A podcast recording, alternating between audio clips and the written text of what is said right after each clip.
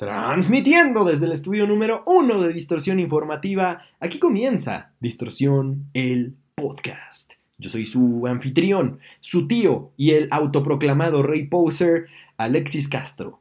Les recuerdo que me encuentran como soy Alexis Castro, precisamente en todas las redes sociales, en las que me ha dado mucho gusto recibir sus buenos comentarios, menciones, opiniones, sugerencias, etcétera, al respecto de este y todos los proyectos que tienen que ver con distorsión informativa. Se los agradezco de verdad, sobre todo el que lleven al siguiente nivel los temas que se discuten en este podcast, porque insisto, la verdad es que por la naturaleza del podcast y por el encierro al que estamos siendo sometidos, no hay forma de que esto sea otra cosa más que un monólogo, entonces yo me siento aquí, les doy mi opinión y mi punto de vista respecto a los temas que se discuten y ustedes hacen la parte 2 al mandarme sus menciones, comentarios, opiniones o dejar única y exclusivamente sus comentarios en la sección de YouTube. Entonces, Vamos a entrar de lleno al tema de esta semana, pero para ello me gustaría precisamente invitarlos a que antes de que eso suceda me dejen su opinión respecto al tema del día de hoy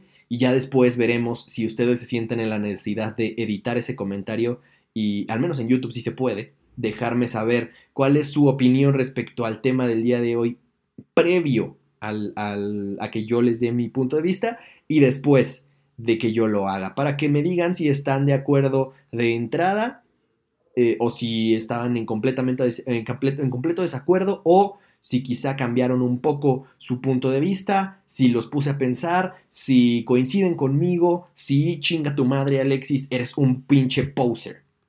Cualquiera de ellas o algún otro también es bien recibido. Entonces, por favor, si están viendo en YouTube, pausen el video, déjenme saber si ustedes creen que el rock está muerto, si está muerto por qué, cuándo murió, quién lo mató, quién fue su último exponente y si está vivo, también déjenme saber por qué. ¿Por qué creen que está vivo? O si está agonizando, también se puede, ¿no? No necesariamente está muerto, porque quizá podrían pensar que está agonizando. Si ustedes están escuchando en una plataforma de podcasting, va a ser un poco más complicado. Les agradecería muchísimo que me mandaran, por ejemplo, dos tweets. Uno previo a escucharme, otro después de escucharme. Pero si no, única y exclusivamente con que hagan un ejercicio mental y se respondan ustedes mismos qué es lo que piensan al respecto del tema del día de hoy. Y después entonces sí, si se sienten generosos, me dejen saber lo que les pareció mi opinión, si están de acuerdo, si no, si chinga tu madre, pinche chamaco pendejo, ¿qué vas a saber de metal? Exacto. Entonces, el chiste es que, que yo pueda recibir su feedback y que tengamos de dónde agarrarnos, de dónde deshebrar carnita para seguir discutiendo respecto a estos temas que nos apasionan, porque aceptémoslo, nos podrá gustar de todo tipo de música, pero parece que el rock va a ser siempre parte de nuestra vida. No lo vamos a poder negar nunca. Entonces ahora sí, yo, yo les voy a dar mi opinión al respecto de, de si el, creo que el rock está muerto o no. Algunos se lo imaginarán, otros no, pero hay que, hay que explicar y hay que entrar a detalle de por qué pienso como pienso. Yo creo que a lo largo de la historia siempre ha habido razones para pensar que el rock está por lo menos muriendo, por lo menos a punto de morir o agonizando. Y esto lo podría llevar al ejemplo más extremo, que es básicamente cuando nació el rock. Algunos dirán que fueron los Beatles quizá quienes fueron la primera banda de rock. Estaría muy de acuerdo en muchos sentidos, aunque a mí me parece que en estricto sentido, aunque no tengan el mismo nivel de legado musical, se me hace que los Rolling Stones eran una banda más rock que los Beatles. O sea, en estricto sentido, eran un poco más contestatarios, eran un poco más polémicos, pero obviamente el, legado y el acervo cultural que representa la obra de The Beatles es innegable y no cabe duda que es la banda más importante de todos los tiempos, ¿no? Pero, si a alguien le vamos a achacar ser el padre del rock, tendría que ser a Elvis. Por algo, hasta la fecha es conocido como el rey del rock. Algunos dirán, ah, el rey del rock and roll, no el rey del rock, no es lo mismo. Y sí, sí. Me queda claro que hay ciertas diferencias entre lo que nosotros conocemos como rock y lo que en aquel entonces se conocía como rock and roll, pero la realidad es que no podemos negar que por lo menos son descendientes directos. por lo menos uno salió de lo que estaban haciendo artistas del rock and roll como Elvis Presley, ¿no? ¿Y por qué ir a Elvis? Número uno, por lo ya mencionado, porque él tiene el mote más importante, el apodo, para los que no sepan qué significa mote, más importante del mundo del rock. El pop puede tener a Michael Jackson, a Madonna, a figuras más actuales, que, que sin duda alguna son leyendas, íconos del género, y la discusión se puede tornar un poco más difícil. Pero en el rock, no hay algo precisamente similar a una corte real. Parece que el único que de verdad todos reconocemos como el rey del rock es a Elvis. Habrá algunos que digan que sí existen príncipes, que sí existen eh, algunos condes del rock, pero no que necesariamente sean un apodo mundial y universalmente conocido, como sí lo es el de Elvis. Entonces, hablando de Elvis, él podría debatir eh, podría más bien tirar uno de los argumentos más importantes que mucha gente tiene para especular con que el rock está muerto o al menos está muriendo. Y es el siguiente. Cuando uno piensa en el rock por alguna extraña razón, también pensamos que tiene que ser lo contrario a lo comercial. Que en el momento en el que el rock empieza a ser comercial, llámese una banda, un artista que antes hacía rock y que de pronto empieza a sonar más comercial, deja de ser rock o empieza a, perder la esencia de lo que debería ser el rock. La realidad es que por mucho que Elvis era sumamente polémico, choqueaba a abuelitas de, de arriba a abajo, diestra y siniestra, por donde iba pasando Elvis Presley dejaba eh, desmayados y horrorizados por la decadencia social que su música y sus bailes representaban, la realidad es que la música de Elvis se convirtió en uno de los legados más comerciales de la música. Y sin duda alguna hizo del rock uno de los géneros más conocidos, o del rock and roll. No me quiero meter como en, discusiones muy eh, puristas, que digamos, ¿no? Entonces dejémoslo con que es el rey del rock y, y que lo que hizo fue hacer comercial y popular el género.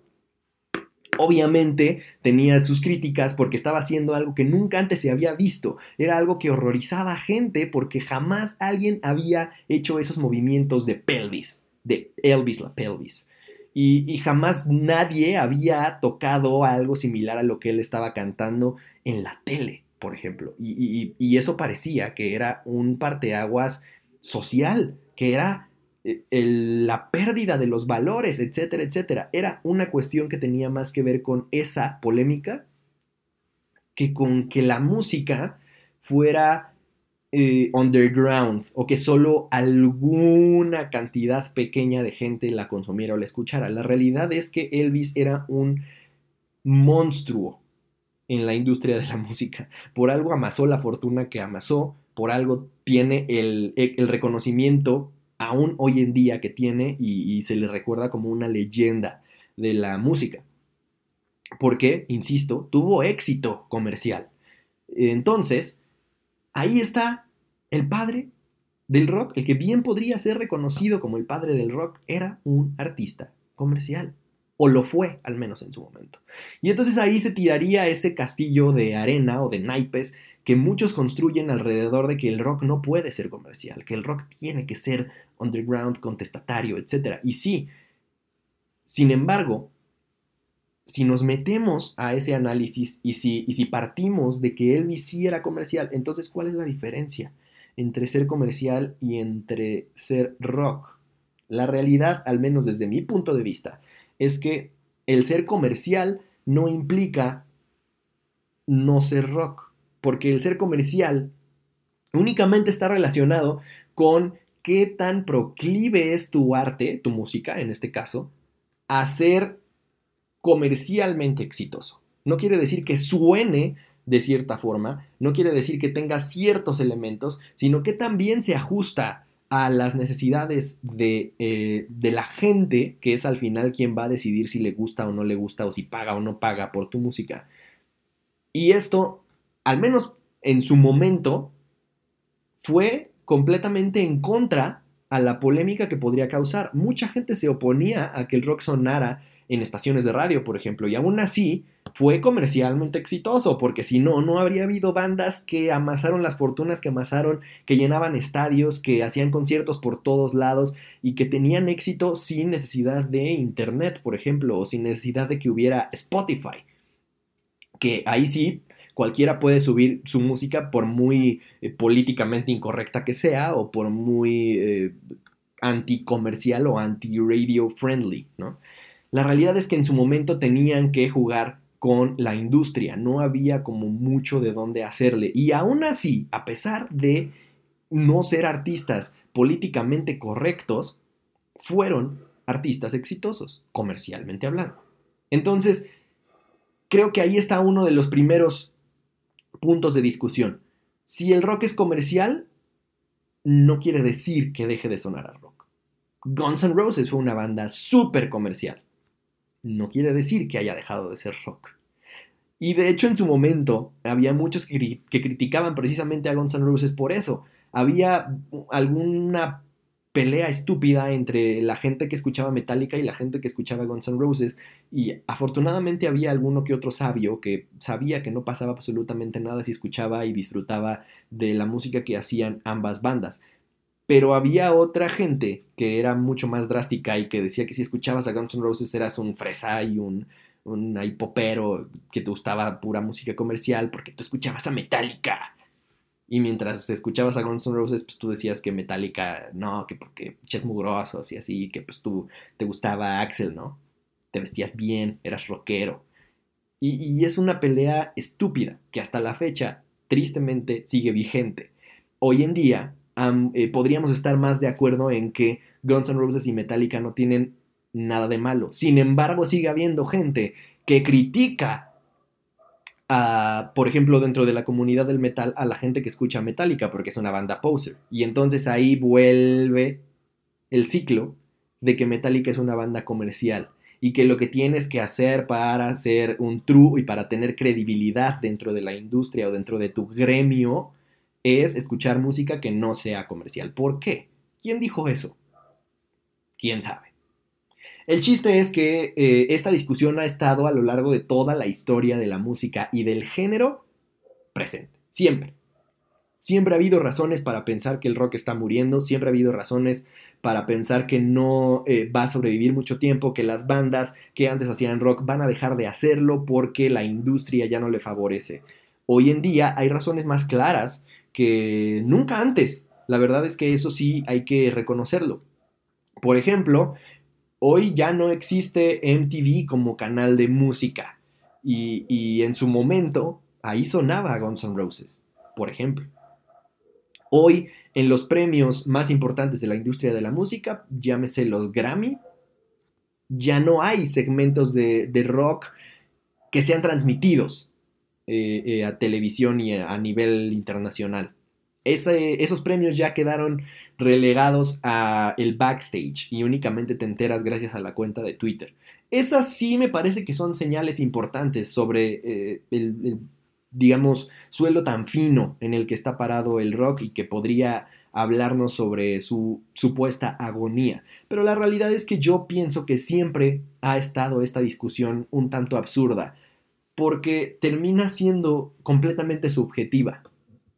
Obviamente no voy a dar por hecho que estoy hablándole a, un público que es exclusivamente más joven que yo. Obviamente hay gente ahí afuera escuchándome que tiene más experiencia, que tiene más acervo cultural y musical. Por cuestión, pues, puramente de, cuántos años le ha tocado estar en esta tierra y el diablo sabe más por viejo que por diablo, eso ya lo sabemos.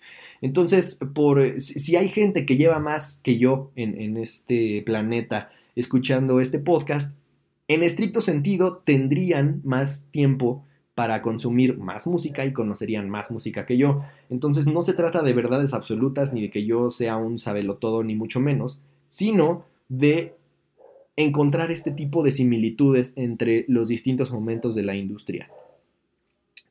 Hay quien dice que, por ejemplo, eh, Nirvana, Kurt Cobain, fue el último gran rockstar, porque fue el último que se atrevió a ser contestatario, a ser polémico. él fue, por ejemplo, a los premios MTV cuando MTV era MTV y, cantaba canciones distintas a las que les permitían tocar y que estaban ya estipuladas como en el guion y en, en la escaleta del evento. Y mientras tenían que cantar canciones más amigables para la radio y para la tele, de repente Kurt empezaba a tocar Rape Me, que para los que no sepan significa viólame. Entonces imaginen el que alguien se atreva a en televisión internacional pararse y cantar viólame en repetidas ocasiones, al menos por unos segundos, porque eso, eso sucedió. De hecho, en, en el canal de YouTube de Distorsión hay un video, búsquenlo si no lo han visto. Si no se los dejo en, en los recomendados, y si están escuchando esto en audio, pues vayan a YouTube y chequenlo. Sobre momentos icónicos de la carrera de Kurt Cobain y uno de ellos es ese precisamente. Sucedió en una entrega de premios MTV y durante los primeros segundos de la presentación, ya cuando habían anunciado a Nirvana, él empezó a tocar Rape Me en lugar de la canción que les habían dejado tocar. Y a los pocos segundos nada más dijo viólame unas cuantas veces y comenzó a tocar la canción que tenían que tocar y pues ya no los cortaron, los dejaron seguir. Entonces ese tipo de, cuestiones de alguna u otra forma le daba la credibilidad y, el, respeto que hasta hoy en día y por los siglos de los siglos tendrá Kurt Cobain porque siempre será recordado como uno de los grandes íconos de la, de la cultura del rock y de géneros alternativos. Pero en su momento, eh, por supuesto que había gente que tenía razones para pensar que el rock ya estaba muriendo en aquel entonces, porque eh, ya llevaba un buen rato de no haber, eh, por ejemplo, un nuevo Guns N' Roses que se, que se consagraron en la década de los 80 y que aparentemente iban a ser como los últimos eh, embajadores del género, ¿no? Y, y así, parece que siempre hay una forma de remontarnos a nuestro pasado inmediato y darnos cuenta de que el rock ya no está tan sano como en aquel entonces, de que ya no hay bandas tan buenas como en aquel entonces, de que ya no hay bandas tan pesadas como en aquel entonces, y la realidad es que es mera percepción. Estaba leyendo una, una teoría respecto a que cuando uno llega a cierta edad, e, era una teoría que llevaba un, era una teoría en inglés, por eso no la estoy traduciendo literalmente, pero hablaba de que cuando uno entra a la universidad, por, por la mera madurez y por la etapa que estás viviendo como humano, como, como persona, en ese momento decides inconscientemente que todo lo bueno de tu vida queda atrás de ese momento. Y que todo lo que venga será de alguna u otra forma en declive. Porque de alguna manera tu, tu cerebro se programa a que se acaba la escuela, y entonces te toca solo trabajar y es lo único que te queda y te, te vuelves parte como de una maquinaria que no necesariamente te encanta a menos de que realmente te guste mucho lo que haces y que ese efecto se vuelve como una una parte de idea general que todos aceptamos respecto a que lo que pasó antes de ese momento en nuestra vida era lo chido, porque lo recordamos como con cierta nostalgia que eleva el, digamos, la idoneidad con la que recordamos esos momentos. Entonces, las bandas que escuchaste antes de ese momento serán las mejores y las últimas que valían la pena. Lo que venga después ya no vale tanto la pena. Y como que así lo decides. Y este comentario se lo escuché a una persona que estaba haciendo una reseña del nuevo disco de The Strokes. Y él hablaba sobre cómo esta teoría, cuando, cuando la leyó, le había cambiado mucho la forma de pensar, porque se había dado cuenta de que él había negado la existencia de nuevas bandas de rock que valieran la pena. Por ejemplo, The Strokes, o los Arctic Monkeys, o Franz Ferdinand, o Queens of the Stone Age, la banda que, se les ocurra más actual de, de, esa época, más o menos, ¿no? Y decía que no, prácticamente, por mucho que tuvieran éxito, por mucho que fueran conocidos, él como que negaba en automático que fueran buenas bandas porque él se acordaba de Pearl Jam, de Soundgarden, de Nirvana, y, como que automáticamente tenía que comparar y decía, no, no, no pueden ser los nuevos embajadores porque no hay forma de que alguien esté a la altura de mis embajadores o de los de mi generación. Y eso es lo que yo creo que a lo largo de los años ha hecho o hace que las personas piensen que el rock está muriendo. Porque de alguna u otra forma nosotros por mera naturaleza humana, y esto se estudia en, sociología y en psicología, tendemos a glorificar el pasado, tendemos a pensar que una carta es más especial que un correo electrónico o que un mensaje de texto, única y exclusivamente porque los ponemos en pedestales que hacen que lo nuevo parezca más banal, parezca más superficial. Y que no importa si jamás en tu vida habías escrito un poema tan hermoso como el que acabas de escribir en Word, no va a valer lo mismo a menos de que lo escribas en un pergamino. Si lo escribes en un pergamino es digno de la hermosura que acabas de escribir. Ese es el efecto que termina causando que la música nueva no te parezca que está a la altura de lo que escuchaste en el pasado. Porque lo que escuchaste en el pasado se remonta directamente a lo impresionable que eras, la época que estabas viviendo, las experiencias que te tocó compartir con ese soundtrack, etcétera, etcétera. Muchos factores que hacen que nunca vuelvas a vivir eh, de la misma forma o con la misma óptica. Por eso es que muchos eh, clichés se resumen al trata de mantener a tu niño interno y de disfrutar de las cosas de la vida como si las estuvieras viendo por primera vez si la primera banda que escucharas fuera una banda de rock de hoy en día, sin duda alguna te sonaría como algo impresionante, algo que rompiera paradigmas, algo que sacuda tu mundo. El problema es que tenemos ya un acervo y una cantidad de, historia de la música y no solamente del rock detrás que cuando hacemos comparaciones y cuando sobre todo ya tenemos cierta experiencia y cierta vida vivida, pues nos resulta difícil poner lo nuevo a la altura de lo que, insisto, nosotros tendemos a glorificar por mera naturaleza humana. Ahora, entrando a, jugarle un poco al abogado del diablo, no estoy tratando de decir que eh, The Strokes eh, se quede corto en comparación con ciertas bandas actuales o que Nirvana sea alcanzado o alcanzada como banda por alguna banda actual. Por supuesto que no. Cada banda que ha sido eh, un, proceso histórico en, en el mundo de la música se lo ha ganado a pulso. Cada banda que hace historia, que pasa a la historia y que es recordada por generaciones, se lo gana por distintas razones. Pero eso no quiere decir que el rock esté muriendo, que no haya suficientes embajadores del rock en la actualidad. Por eso son pocas personas, pocas las personas que de generaciones anteriores y después de escuchar a los Beatles, a los Stones, de haber ido a, a Vándaro o a Woodstock, por ejemplo, logran disfrutar de música nueva, porque parece que todo después de eso no es tan impresionante, ya no tiene el mismo impacto. Y obviamente no tiene el mismo impacto porque en su momento lo que te tocó vivir rompió paradigmas. De verdad no se había escuchado nunca, pero cada vez es más difícil hacer algo que no se parezca a lo que ya se ha hecho antes. Cada vez es más complicado y mientras más pase el tiempo y más música nueva siga saliendo, más complicado va a ser innovar. Es natural ese proceso. Por eso es que el rock y la música en general de la actualidad tiene que recurrir a otro tipo de elementos que antes no estaban disponibles para sonar innovadora. Es también algo muy obvio. Y esto no quiere decir que el rock se haya convertido en otra cosa, quiere decir que el rock está pasando por este proceso actual para tratar de encontrar nuevos sonidos y no terminar pareciéndote a algo que ya en su momento marcó época.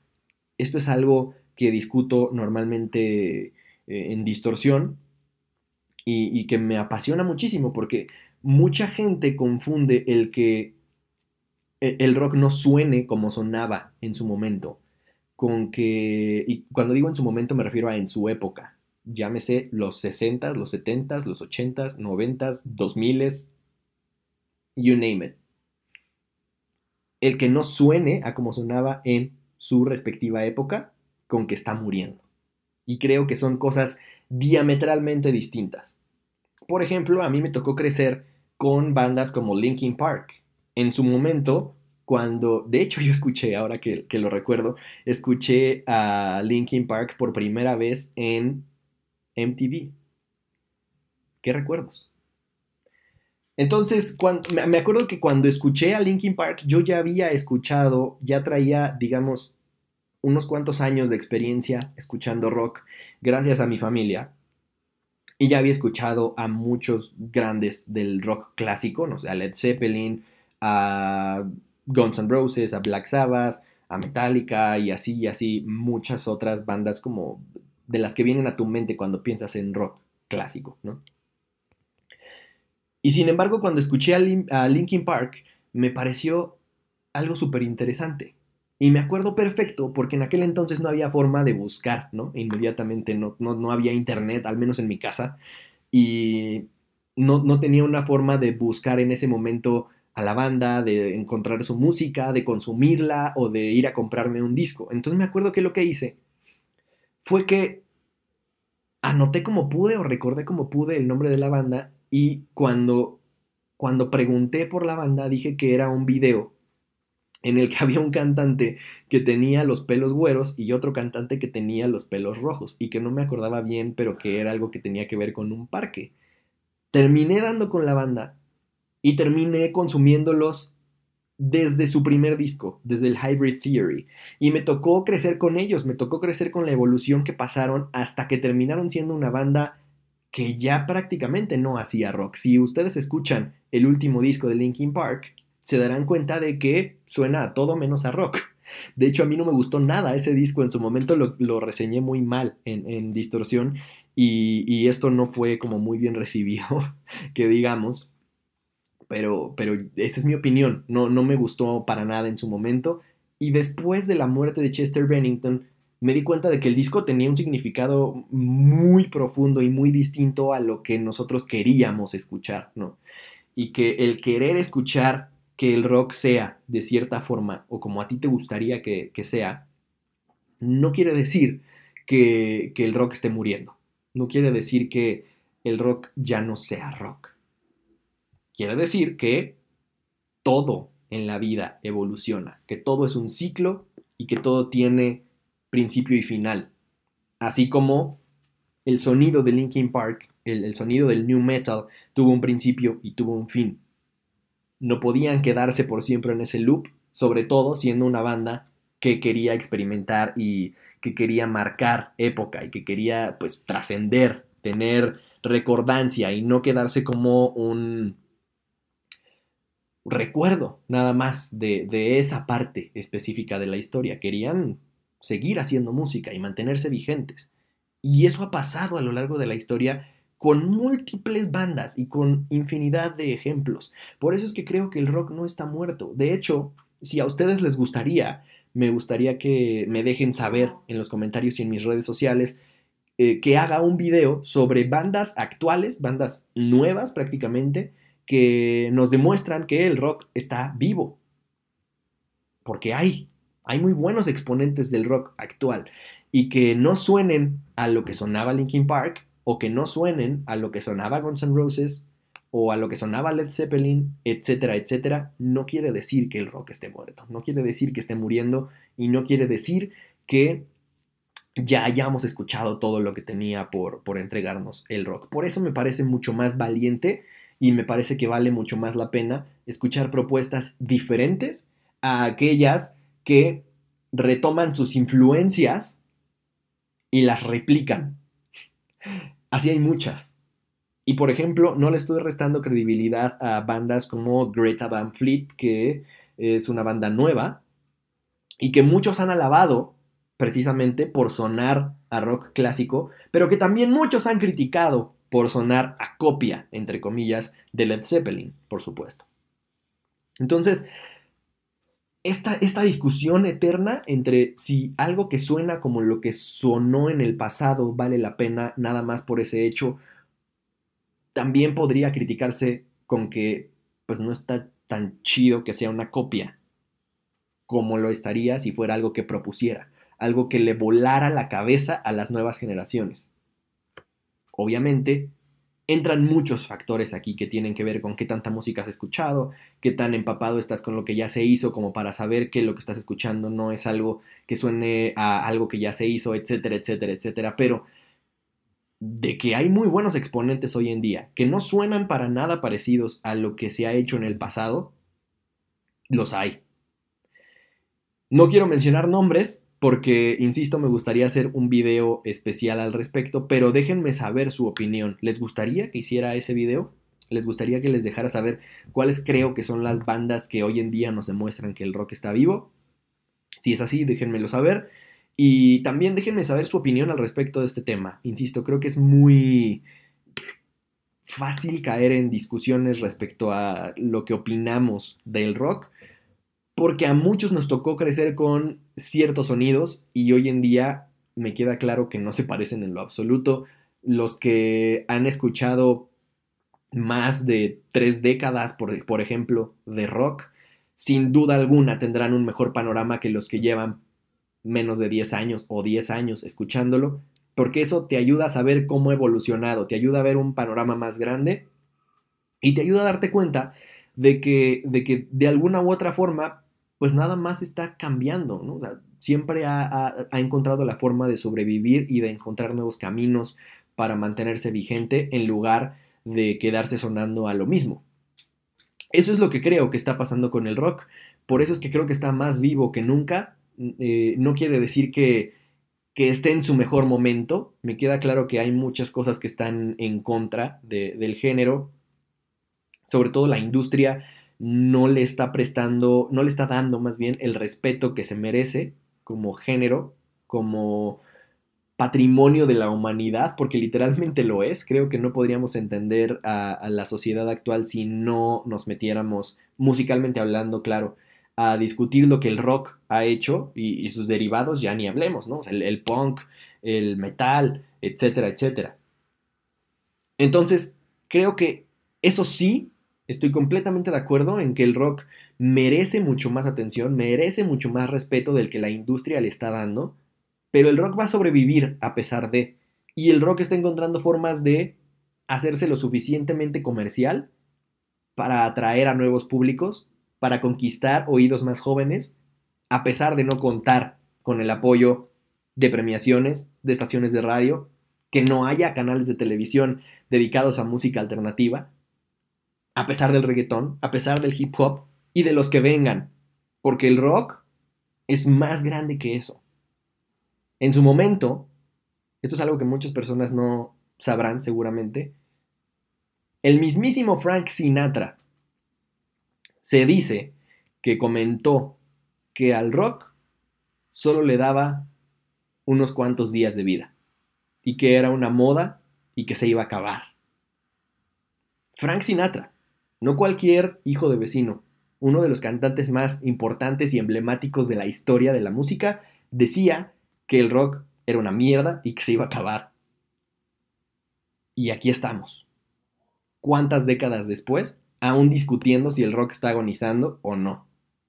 Yo creo, en todo caso, que el que creamos o el que haya gente que crea que el rock está muriendo juega a favor del rock. Porque entonces, si no esperamos nada del género, es más probable que nos sorprendamos cuando haya una nueva propuesta que rompa otro molde, que marque un antes y un después, y que en contra de todos los pronósticos se vuelva un éxito comercial.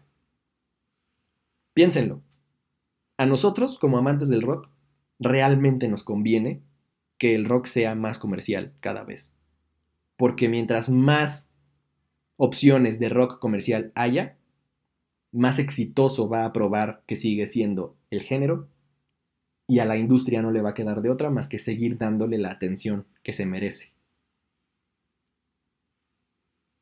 Déjenme saber qué opinan al respecto. Ahora ya saben que yo creo que el rock está vivo y que aún hay muy buenos eh, embajadores del género haciendo cosas distintas, atreviéndose a experimentar con lo que nuestros antepasados ya hicieron legado y leyenda y que por algo tienen su lugar. Y creo, insisto, que vale mucho más la pena eso a tratar de ser una copia o a tratar de sonar como otras personas u otros eh, dioses del rock ya lo hicieron, porque eso sí va a ser imposible. Tratar de ser el nuevo Kurt Cobain, tratar de ser el nuevo Axel Rose, tratar de ser el nuevo Robert Plant, etcétera, etcétera. Eso sí va a estar cabrón. Eso sí estaría como agarrarse a golpes con la pared. Creo que no hay forma de que alguien salga bien parado en una comparación de ese estilo porque leyendas como esas solo va a haber una. Y mientras más intentemos ganarnos nuestro lugar con un sonido nuevo, con un sonido innovador, con un, con un sonido propio y que nos defina y que defina la época que estamos viviendo, más vamos a fomentar que el rock siga vivo por muchos, muchos años. Entonces, en todo caso, diría que el rock no se crea ni se destruye solo se transforma. Déjenme saber qué opinan. Les recuerdo que yo soy Alexis Castro y así me encuentran en todas las redes sociales. Aquí también en los comentarios de YouTube espero sus opiniones para poder platicar, debatir, mentarnos la madre y todo lo que sea necesario. Y si escuchan en Spotify y Apple Podcasts, los invito a mis redes sociales a que se suscriban, le den follow al podcast y me dejen saber de qué les gustaría que hablara en los próximos episodios. Que el rock los acompañe.